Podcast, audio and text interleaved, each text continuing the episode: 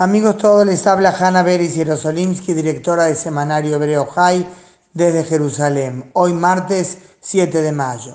Mi audio de hoy no es exactamente un informe, es un deseo de compartir lo que se vive en Israel en Yom HaZikaron, el día recordatorio de los caídos en combate, una fecha que desde hace ya muchos años honra también la memoria de las víctimas del terrorismo.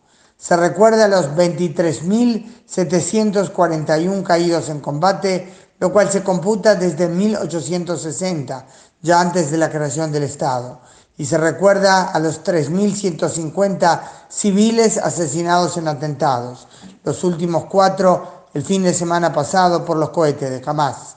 Este es sin duda el día más solemne del calendario israelí, justamente un día antes de iniciar los festejos por un nuevo aniversario de la independencia.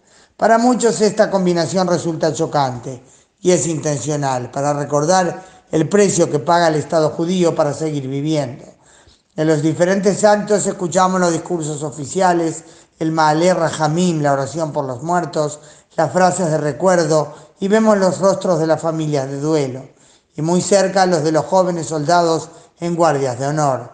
Y las autoridades que hablan recuerdan, pero no odian, honran a los caídos, no glorifican la muerte. Es más, no se habla prácticamente de los enemigos, se habla del dolor que dejó el que se fue, del vacío tan lleno de recuerdos.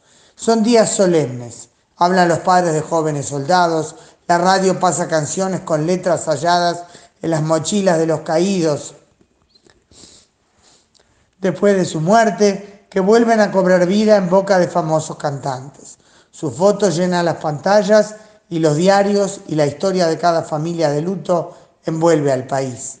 Lo común a todos es que se fueron antes de tiempo, que quedarán por siempre jóvenes y que solo los que lo lloran envejecerán, recordándolos a ellos tal cual eran cuando murieron. Es terrible que no estén, suelen decir sus padres y hermanos, pero no menos terrible es pensar en todo lo que ya nunca podrán hacer, en los hijos que no tuvieron, en los estudios que no alcanzaron a cursar, en la vida que ya no pudieron vivir. Y cada historia con su rostro y sus nombres.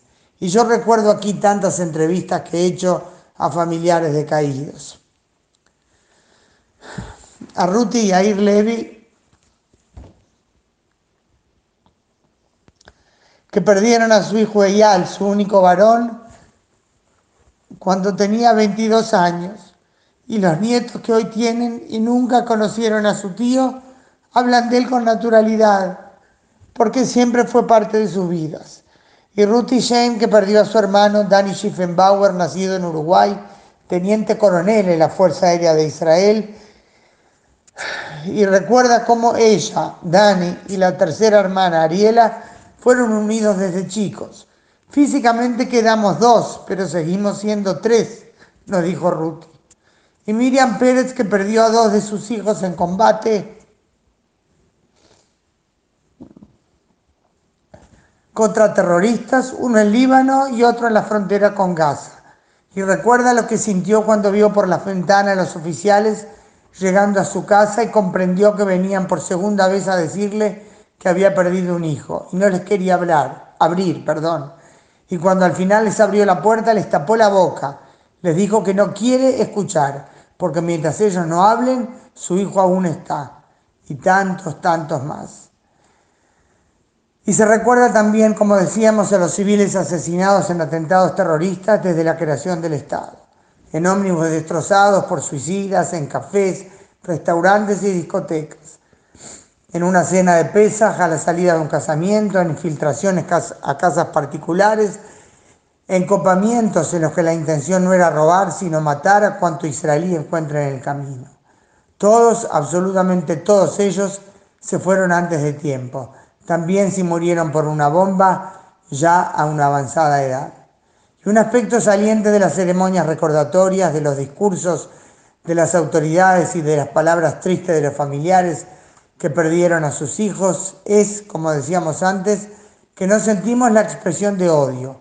En las alocuciones oficiales hay sí aclaración, referencia al enemigo, de que siempre encontrará a Israel preparando para, preparado para defenderse de que no bajará la guardia, de que está alerta, pero no se habla con odio al vecino. No se le ofrece, por cierto, la otra mejilla, pero junto al mensaje de firmeza ante las próximas amenazas no se da lugar al odio. Y quizás con cierta ingenuidad seguimos pensando, seguimos pensando en todo lo que ganarían los vecinos de Israel si no vieran en su existencia en la región una amenaza, sino una oportunidad. Hanna Beris Jerosolimsky, desde Jerusalén, martes 7 de mayo.